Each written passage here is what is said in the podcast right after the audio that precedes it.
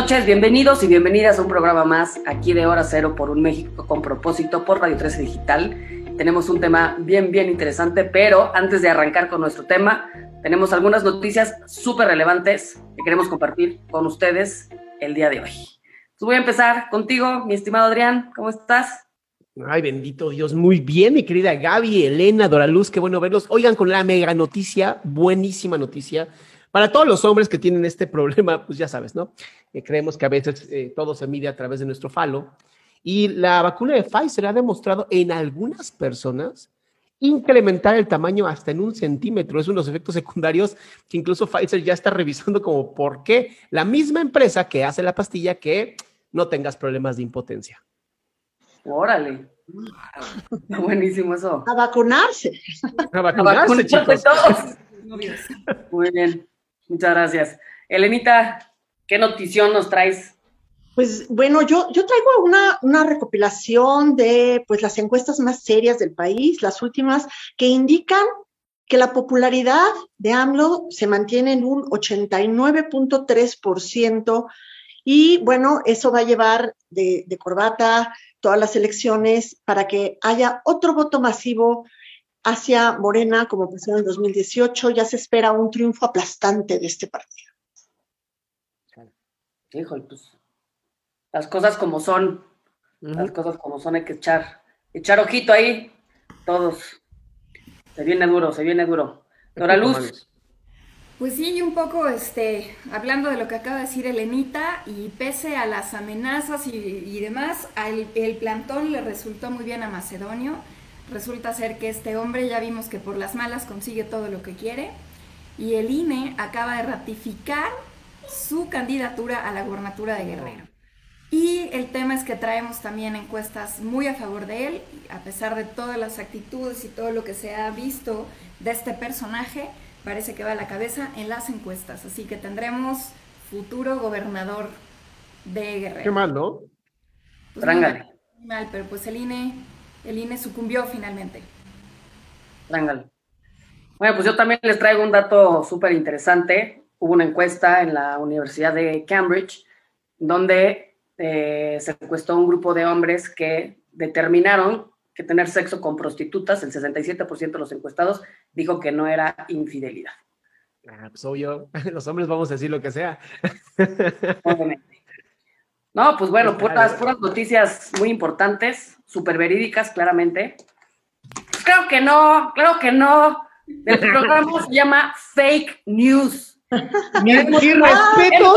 Tenemos una Mis respetos. todo el mundo inventa madres, inventa datos, se los saca hasta quién sabe dónde, y ahí andamos uno peor de todo compartiendo esta información. Entonces, este es el tema que tenemos el día de hoy. Obviamente, si se quedan así de que qué está pasando, Así nos deberíamos de quedar todos, todos los días con todo lo que está circulando en redes. ¿No, estimado Adrián? ¿Qué tantas cosas escuchamos, caray? Es, impresionante, ¿no? Porque además eh, las redes sociales nos han dado justamente esto, nos han dado el poder de poder publicar lo que sea, ya sin una editorial, ya sin alguien que por lo menos tenga cierto prestigio o investigación, o por lo menos buscar que las, las fuentes sean confiables y ahora cualquiera dice lo que sea, ¿no? En mi rama de psicología, de verdad, ojalá, ojalá en algún momento, ¿no? Haya este, datos psicológicos que no, no salgan literal de, de, golpear el teclado y a ver qué sale, ¿no? Es un tema sumamente peligroso porque además, con que las digas con una, una seriedad, ¿no? Y lo digas incluso hasta con voz del locutor y con estadísticas que no sean en números enteros, me refiero a 67 punto tantos y cosas así, la gente realmente lo cree, de verdad la gente lo cree y es porque somos flojos los seres humanos. Tenemos dos cerebros, el cerebro uno y el cerebro dos. El uno acepta lo que sea siempre y cuando parezca algo real, siempre parezca algo pues lógico y automáticamente lo acepta porque le da mucha flojera pensar. Y el cerebro 2, que gasta mucha más energía, necesita este, este estar razonando y, pensar y, y, dialogar con otras personas. Y esto lo encuentran en el libro de Kahneman, que se llama Piensa rápido, piensa lento, para los que quieran investigar cómo funciona nuestro cerebro. Y por desgracia las fake news se mueven muchísimo más rápido. Literal hay una estadística de, ahorita no recuerdo cómo se llama esta empresa que es, eh, ay, se me olvidó el nombre, Nielsen. Em, las fake news es tres veces más virales que las normales. porque las fake news tienen emoción implícita y las emociones mueven el mundo. Wow. Realmente. Y algo bien delicado, la verdad, digo, no voy a, decir el, pecador, si el pecado, pues es esta compra de ciertas personas de, de, varios medios, como monopolizando varios medios y decidiendo qué es lo que publican, cosa que me consta, me consta, y supuestamente medios de comunicación, comunicación súper formales, que están manejados por personas sin ética, sin moral, y manejados a su conveniencia. Yo creo que ahí, Elena, digo, agradecemos mucho enormemente a Radio 13 que nos deja libremente compartir la información. Que eso también es algo que, que Elena también nos puede. Agradezco. claro que sí. Pero mira, es que es un tema del que hay tanto que decir.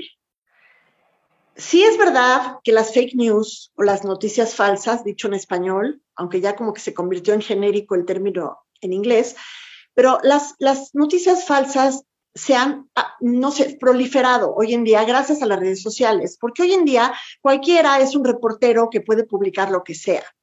¿No? Cualquiera puede abrir un blog, una página o en su propio perfil, publicar lo que sea, y eso hace que el rigor periodístico pues se, se, se minimice a veces, ¿no? Ahí viene a cuento también que los medios tradicionales, como son los periódicos que también han tomado ya su versión digital, pues también cumplen una función que es la de darle contexto y pues veracidad a una noticia a través de datos que sí tienen cierta investigación atrás. Por eso es conveniente que no nos creamos a la primera de cambios lo que leemos y le estemos ahí compartiendo en WhatsApp como, como, como loquitos, sino que primero contrastemos, comparemos si esta noticia se, se publicó en otro lado y si hay medios serios que la hayan reproducido. No sé si les ha pasado que de repente les llega una noticia que dicen, no lo puedo creer, y no lo puedes creer. Entonces, lo primero que hay que hacer es googlearla, porque si no aparece en un medio serio y de repente nada más está en un medio patito, pues es muy probable que sea falsa. Pero por otro lado, yo les quiero decir que no es algo nuevo. Aunque sí se da en mayor cantidad esto de la posverdad que estamos viviendo, la posverdad es la, la información manejada con un fin intencional para manipular o engañar a través de datos falsos. Eso es la posverdad. Pero no es algo nuevo. Yo trabajé en la ya extinta Secretaría de Programación y Presupuesto y empecé como, como servicio social.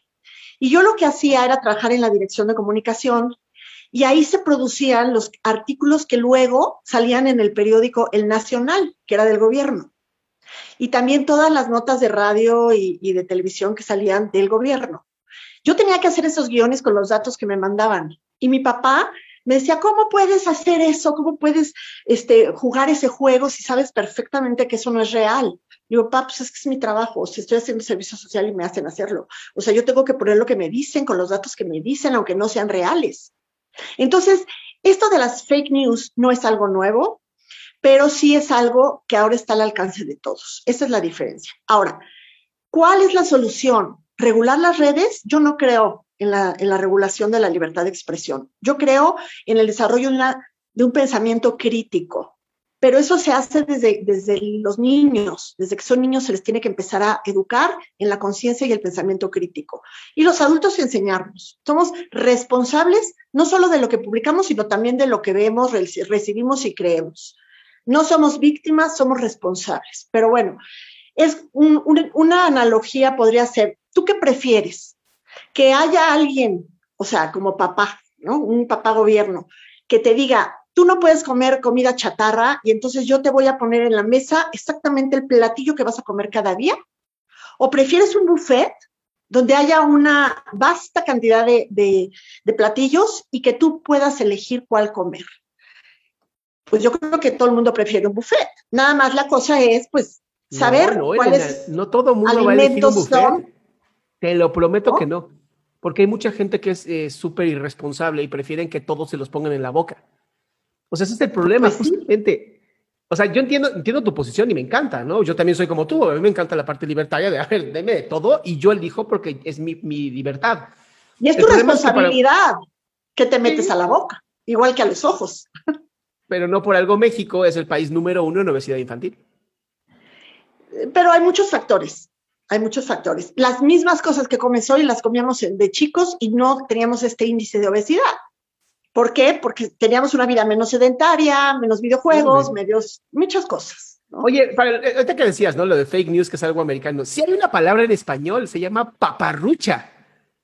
Sí, no sé. Te lo juro, y, y, significa tontería o cosa desatinada o sin sentido que se dice o se hace. Entonces ya pueden llamarlo paparrucha. Suena mucho más bonito que fake news, honestamente. Está buenísimo. Sí, sí, sí. y el, el tema, pues, es como verlo en la consecuencia que puede llegar a generar una fake news, ¿no? Porque tiene, digo, a lo mejor podría decir que para mí los que generan este tipo de noticias son delincuentes. Es delincuencia. Y como dices, bueno, ya estamos en un punto en donde buscamos que haya libertad en todos los, porque ya somos un canal, cada uno de nosotros ya es un canal. Y tienes a muchas personas, a lo mejor 100, 200, 1000, 3000, tal, que están escuchando o están viendo lo que publicas, ¿no? Entonces, la libertad implica responsabilidad. Y tiene que morir algo en cada uno de nosotros, para mi punto de vista, que es el morbo. Tiene que morir, el morbo, porque si no muere el morbo, yo voy a andar compartiendo cosas que generan más daño. Habrá cosas que sí son importantes de compartir y que tienen un propósito y que nos van a servir de algo, pero realmente son muy pocas. O sea, hay muy pocas cosas que podemos compartir que realmente nos van a generar, ¿no? Y a mí lo que me preocupa, Elena, de esto que decías, es cuál es el medio que es serio, porque dices, bueno, hay que verificarlo con un medio serio. ¿Cuál es el medio que es serio? Ya tengo dudas. Se quedó muy pensativa, Elena. No, Por luz, mientras... Se trabó.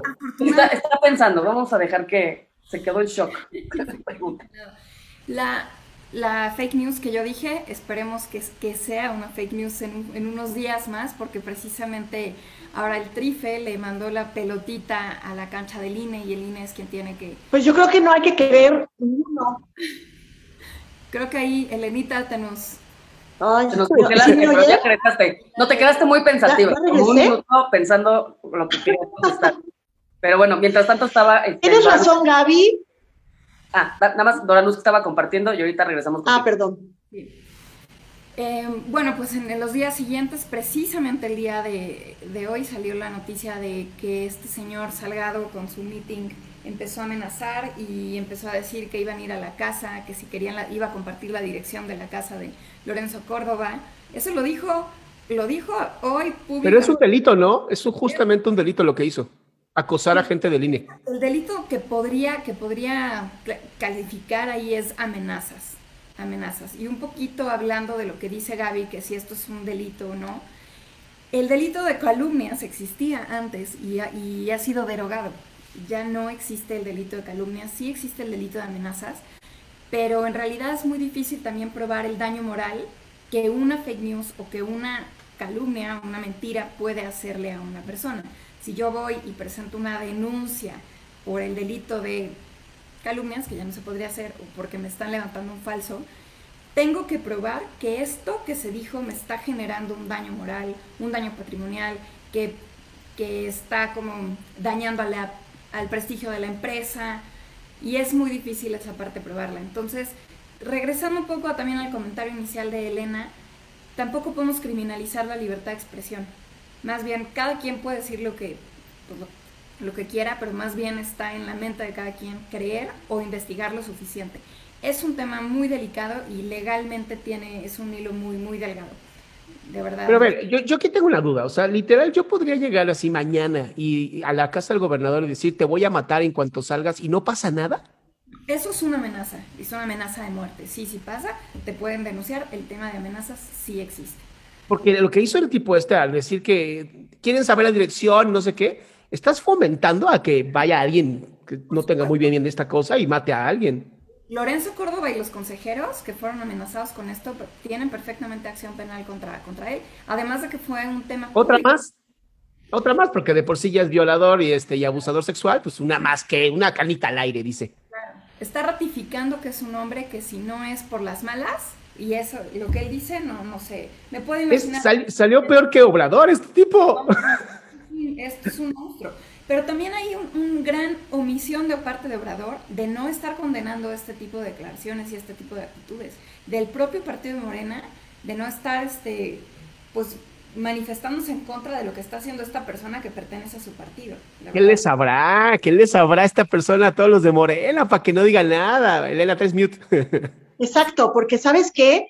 Aquí lo que te hacen pensar es, ¿qué le debe López a Macedonio o qué le sabe Macedonio a López como para que el mismo López esté autoinfligiendo un daño a su imagen y a la de su partido en plenas campañas electorales al apoyar a una persona así? Primero imponerle y luego apoyarle y luego callarse. Y mejor manda a, Olga Sánchez Cordero a medio decir algo. Algo raro está pasando ahí, pero bueno, finalmente aquí, aquí está grave la cosa. A ver qué pasa. A ver qué pasa. Pues regresando un poquito a, nuestro tema, porque también, digo, ya saben que yo en mi postura, además de hablar las cosas, me gusta que incitemos a, la proactividad de cada uno de nosotros. Pero fíjense qué interesante. Cada minuto, estaba buscando ese dato, cada minuto se, se realizan más de 3.5 millones de búsquedas en Google. Wow. Se producen 900 mil accesos a Facebook cada minuto y se envían 150 millones de correos.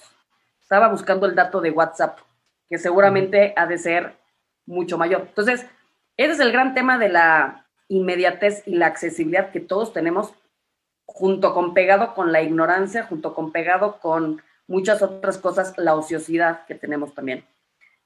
Y compartimos, yo lo he compartido, yo he compartido cosas que no han sido ciertas también, ¿no?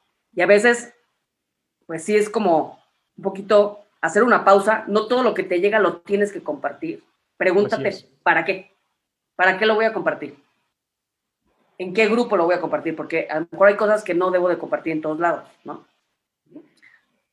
Y sí, yo creo que es como, como el, el gran tema hacia nosotros como usuarios, porque digo, habrá generadores, eso no lo vamos a poder controlar, habrá generadores de contenido, de todo tipo de contenido, no lo podemos parar. Quienes, así nosotros, por ejemplo, el que no fue yo creo que este es el, ejemplo exacto de lo que pasa. ahorita que arrancamos el programa y empezamos a decir pura, pues, pura jalada, con todo respeto. A lo mejor el que escuchó un minuto del programa ya se quedó con esa información. Que esto es lo más delicado, yo creo que es parte de lo que pasa. En un minuto ya no se quedaron al resto del programa, no saben que se, trataba de fake news. Si apenas nos están viendo, vean las babosadas que dijimos al, al inicio. Y ya literal estaban diciéndole al marido, oye, vacúnate con Pfizer para que te crezca. O sea, ya sabes. Eh. O muchas otras cosas que... Y eso es lo más delicado. O sea, no escuchamos. No escuchamos. Nos comunicamos para responder, no para, no para realmente escuchar. Y luego, luego vemos eso y en un segundo es como hacer la invitación de pausar antes de compartir la información porque es como agua, se va, se desborda y acaba quién sabe dónde, generando quién sabe qué daño, ¿no? Pero antes, digo, le estaba preguntando a Elena, que cuando se nos quedó viendo el horizonte, reflexionando esta, esta pregunta, pero te quedaste muy bonita, así, muy bonita. Ah. Este, no es como estos congelamientos, no, estaba muy, muy bonito. Este, que cuál es el medio, porque lo que tú decías, ok, ya, cuál es el medio, porque yo ya no, o sea, ha, habido una compra de un, grupo muy grande de muchos medios supuestamente súper formales. Y yo te voy a decir, la gente que hay atrás, digo yo, y, las, y sé que han, han modificado la información o han tenido injerencia sobre los mismos periodistas en qué es lo que se quiere publicar, cosa que se me hace delicadísima. Entonces, ¿cuáles son los medios que debemos decir? Mira, para empezar, eh, hay una que se llama función otorgadora de estatus, que tienen los medios formales, la televisión, la radio y los periódicos, por ejemplo, las revistas especializadas, tienen una función otorgadora de estatus porque la gente cree en ellas, tienen un alto grado de credibilidad, no necesariamente merecido, pero eh, en algunos casos, pero, pero sí la tienen. O sea, si tú, por ejemplo, escribes en tu face cualquier cosa, no pasa nada, pero si sale publicado en el New York Times, es como la noticia. Entonces, ahí lo que tenemos que hacer es no, no es que medios sean necesariamente los que tengan la verdad, sino qué haces tú para investigar la verdad. Y nunca te tienes que quedar con una sola versión de las cosas. Lo ideal es contrastarla con diferentes versiones. Normalmente cuando algo verdaderamente es relevante, sí se publica en diferentes medios, no en uno. A lo mejor uno la publica primero, pero luego se replica, se conversa, se, analiza, ¿no? Y se, se objeta o lo que sea. Y entonces lo que hay que hacer es buscar la noticia en diferentes medios, contrastar la información y formar tu propio criterio, siempre dejando como la posibilidad de que no hay verdades absolutas en lo que la gente publica, por muy medio que sea, ¿no? Entonces, otra cosa que hay que buscar son no quedarnos con opinionitis, porque las opiniones no tienen ningún valor. O sea, todos tenemos el mismo derecho a dar nuestra opinión, innegable, pero no todas las opiniones valen lo mismo porque no todas tienen sustento en datos, en argumentos, en lógica, en, ética, en muchas cosas. Si no hay unos datos, una información que corrobore una opinión, pues la opinión, pues vamos, no, no es tan creíble, a menos que sea una persona que realmente ya te merezca una credibilidad por, por alguna razón y aún así se pueden equivocar. Y ahorita yo, el caso que puse como fake news al principio, tiene relación con las encuestas, porque las encuestas son una fábrica de fake news. No hay que creer tanto en las encuestas, ni en las mm, supuestamente más serias, porque si tú te vas a veces a, a ver las diferentes encuestas, ves mucha diferencia con el mismo tema, ves mucha diferencia. ¿Y eso a qué se debe? Pues se debe a, a, que la metodología es diferente, la forma de hasta de preguntar es diferente, la forma de interpretar los datos es diferente, pero después, cuando dan la información las encuestas, también los medios de comunicación interpretan los datos diferente y muchas veces con sesgo y con intención. Entonces, hay que recordar que las encuestas ya han probado que fallan y lo que hay que hacer es siempre considerar que son una fotografía del momento que están midiendo, aunque lo hagan muy bien, y no necesariamente un pronóstico. De hecho, no son un pronóstico. Entonces, eso de estar viendo las fake news para ver, híjole, ¿quién va a ganar? Pues no, eso no es creíble. Eso no es creíble, ni, ni, debemos de ahorita decidir nuestro voto todavía con base en eso. No podemos saber qué candidato va en primero y segundo lugar todavía. Pueden pasar muchísimas cosas. Y la prueba está, por ejemplo, en Nuevo León, donde este Samuel García estaba al fondo de todos y de repente con una entrevista que le hizo Broso y un videíto que sacaron con el niño que canta ahí en, el este eslogan tan, tan, tan famoso que, de, Movimiento Naranja, bueno, lo readaptaron, lo reciclaron y de repente el señor se puso en el segundo lugar de las encuestas. Está compitiendo por el primero y de una manera muy artificial, por lo cual mañana se puede volver a caer. Entonces, no hay que basarlos en las encuestas para tomar decisiones, no nada más en eso. Y creo que dentro de todo este tema de fake news, hay algo muy cañón. Cada quien agarra lo que le conviene. Ese es el gran problema de las fake news. Entonces dices, ay, a mí qué me conviene, pues esto. Digo, obviamente hay fábricas generadoras de fake news. De hecho, alguna vez vi un, un reportaje donde era la agencia generador de fake news y todo lo que hay atrás, entonces hay que tener muchísimo cuidado. Pero eso sí, cada quien agarra lo que le conviene. Aquí alguien va a agarrar lo de Pfizer, ¿no? Va a decir, ah, lo de Pfizer. Y, y lo peor es, si escucho un error, no replicar el error, ¿no? Porque eso es lo que está muy delicado, muy, muy delicado.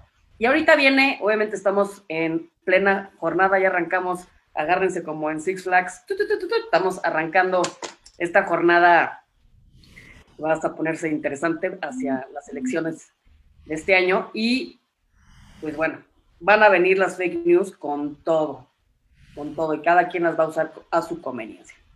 Y sabes que Gaby, lo que, lo que tú dijiste de la inmediatez con la que tenemos la información, con la inmediatez que nos llega y la inmediatez irresponsable con la que la compartimos. Hay muchísima gente que tiene sus grupos de difusión en WhatsApp donde ya tiene todos los contactos a los que les va a mandar algo, les llega una noticia y en cuestión de menos de 20 segundos recibió la noticia y se la reenvió a toda su lista de difusión de 50 personas, que a su vez esas personas que lo recibieron lo van a replicar a otras 50 más y esto es peor que el virus del COVID. De verdad, esto se contagia de una manera impresionante Por eso creo que es muy, y, lo quiero aquí plantear con el público y la audiencia, que, ¿qué piensan ustedes? Ustedes como audiencia cuando reciben una noticia, ¿inmediatamente la mandan o tratan un poco de, de hacer este ejercicio del criterio? ¿O tratan incluso de investigar antes de mandarla?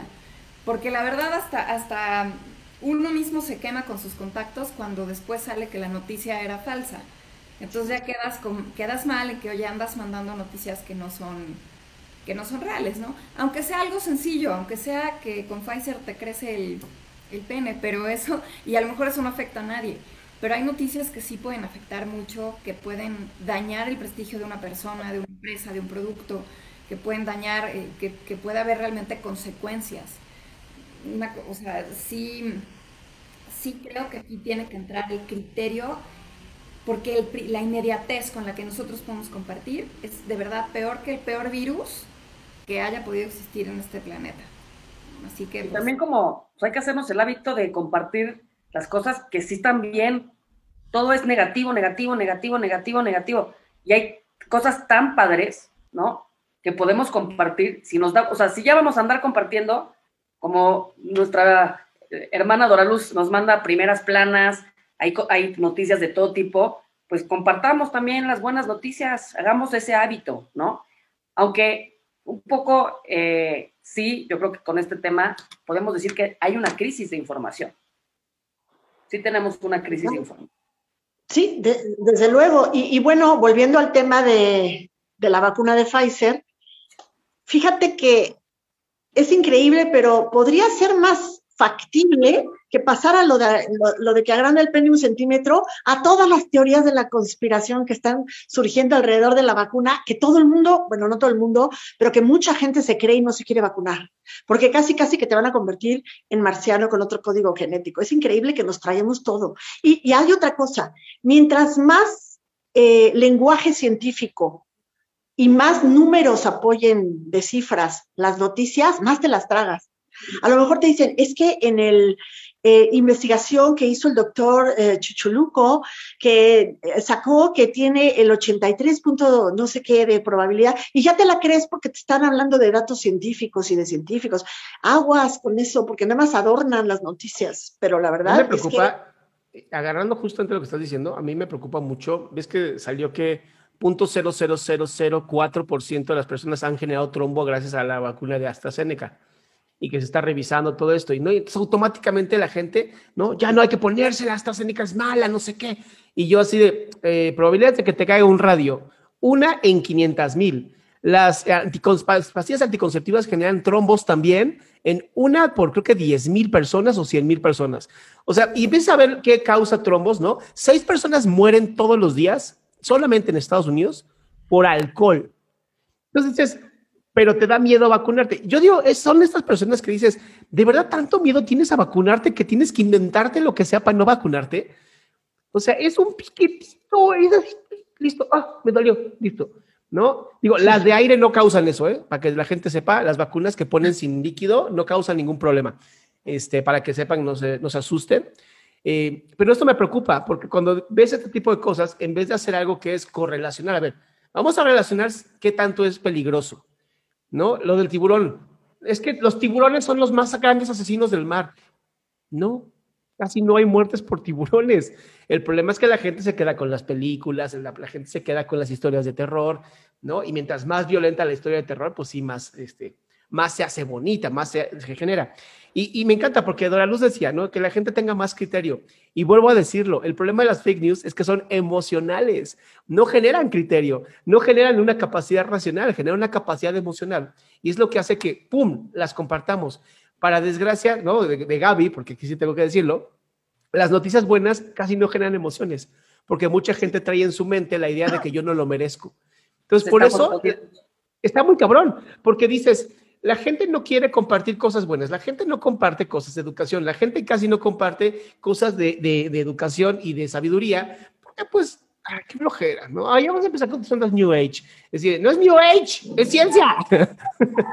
No, y Adrián, o sea, por ejemplo, tú puedes estar en una reunión y tú llegas, o sea, de verdad, estamos enfermos, estamos enfermos, sí estamos jodidos, y el mundo exterior es un reflejo de nuestro mundo interior, ¿no? Sí. Y definitivamente sí tenemos que revelarnos cada uno, eso sí es una chamba que a cada uno nos toca, y empezar a acostumbrarnos a lo que es normal. O sea, llegar y decir, oye, qué padre, qué, qué bonito está el día, qué increíble, todo, todo el mundo te voltea a ver así de que, ¿cómo? ¿Cómo? ¿Qué andas? ¿Qué te andas metiendo? Comparte. Es estar bien, lo demás no es lo normal, ¿no? Exacto. Pero hay que acostumbrarnos también a tener otro tipo de conversaciones. Y fíjate, ahorita que decías de los tiburones, ¿no? De los datos. O sea, que vienen esta, esta información de que los tiburones matan al ser humano. En promedio, los tiburones van a matar 10 personas al año. El humano mata de 11 mil a 30 mil por hora. pero no compares, en un documental. Conspiracy. ¿No? O sea, ¿sí me explico? Pero agarramos lo que nos conviene. No, hombre, o sea, hay que indagar, hay que informarnos realmente, decir, a ver, antes de hablar, porque yo, digo, de una vez yo me quedaría un poquito con, con esto que estamos hablando, recordando uno de los cuatro acuerdos toltecas, que es sé impecable con tus palabras. Qué padre que estemos en una era de libertad, todos somos periodistas, todos tenemos un teléfono, todos podemos estar grabando y eso es una ventaja, algo que tenemos que celebrar. Pero yo creo que hay que ser impecables con nuestras palabras porque traemos una verborrea y decimos cosas sin realmente pensar lo que estamos diciendo. Y las palabras son hechizos y las palabras claro que tienen un impacto. Las palabras claro que tienen, dejan huella y hay que tener mucho cuidado y mucha responsabilidad porque el que elige la conducta el que elige la palabra elige la consecuencia. Oye, tienes toda la razón y nada más sí me gustaría, eh, bueno, recomendar una película que acabo de ver con respecto a lo que tú dices, Gaby, de ver lo bonito que hay alrededor, lo bueno, que se llama Belleza Inesperada. De verdad, véanla, yo no la había visto, no es, no es estreno, pero está padrísima. Y otra cosa son los, no sé si han oído de los tres filtros de Sócrates. Antes de hablar, antes de decir un chisme o de cualquier cosa, hay tres filtros que nos debemos de poner. El primero es la verdad. ¿Estás absolutamente seguro de que lo que vas a decir es cierto? Ese es el primer filtro. El segundo filtro es la bondad. ¿Es algo bueno lo que vas a decir? Y el tercer filtro es, ¿tiene utilidad? ¿Será útil para alguien lo que vas a decir? Si lo que deseas decir no es cierto, no es bueno o no es útil, ¿para qué decirlo? ¿No? Entonces, esos tres filtros creo que, que nos pueden dejar una buena, un buen, buena manera de medir lo que hay que callar y lo que hay que repetir. Me encantó, Elenita, muchísimo. Increíble. Está buenísima. Gran, gran recomendación. Dora Luz. No, pues de verdad este, hay que tener un poquito, sí, yo sé que las emociones, no nos podemos dejar llevar por las emociones siempre y mucho menos con fake news que puedan tener repercusiones de afectar a alguna persona o alguna empresa. Entonces, a leer bien, a no compartir de todo y a ser muy conscientes en qué nos metemos en el cerebro, qué le queremos, qué imágenes le queremos meter a nuestra, a nuestra alma y pues no se, no se crean todo. Espero que las personas que hayan visto el principio del programa hayan podido ver el final y darse cuenta que lo que dijimos al principio eran fake news. Ojalá. Ojalá que mañana no las veamos publicadas en las redes. Exacto, vamos a estar mañana nosotros en, en, primeras planas de programa de hora cero, desprestigiada, totalmente desprestigiada. Entonces, muchísimas gracias, me encantó este el programa de hoy y Elenita, muchas gracias por eso último que nos dijiste, me encantó. Sí, es impresionante, impresionante. Tenemos que trabajar muy fuerte en nuestra salud emocional, porque si nos estamos creyendo todo esto de los fake news, todo esto que está ocurriendo, es porque simplemente queremos creerlo. Y esto es lo que más preocupa, que tenemos un sesgo cognitivo, que todo el tiempo estamos buscando confirmar que las cosas están mal.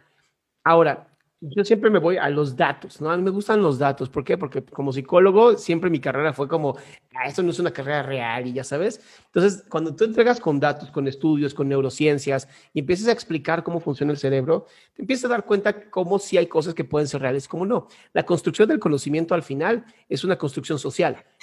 Así hay una parte científica muy, muy valiosa, pero también hay una parte filosófica que se puede construir, se puede crear. Entonces, cuando reciban este tipo de noticias que son muy aparatosas y muy emocionales, antes de, compartir, de verdad, simplemente rapidísimo váyanse a Google o a Yahoo la que usen y ¡pum! a dar información, ¿no? Ver si apareció en otras redes que sean de confianza. Obviamente, no, no tuiteros, no, este, no chayoteros, no ese tipo de gente. Y van a poder por lo menos compartir a otras personas y dar calidad. Se vale compartir siempre y cuando sea desde la calidad y no desde el morbo, ¿no? Que, hijo, ¿cómo gusta esa cosa? Totalmente, totalmente. Pues bueno, creo que fue un programa reflexivo, espero, para todos nosotros y para quienes nos hayan escuchado.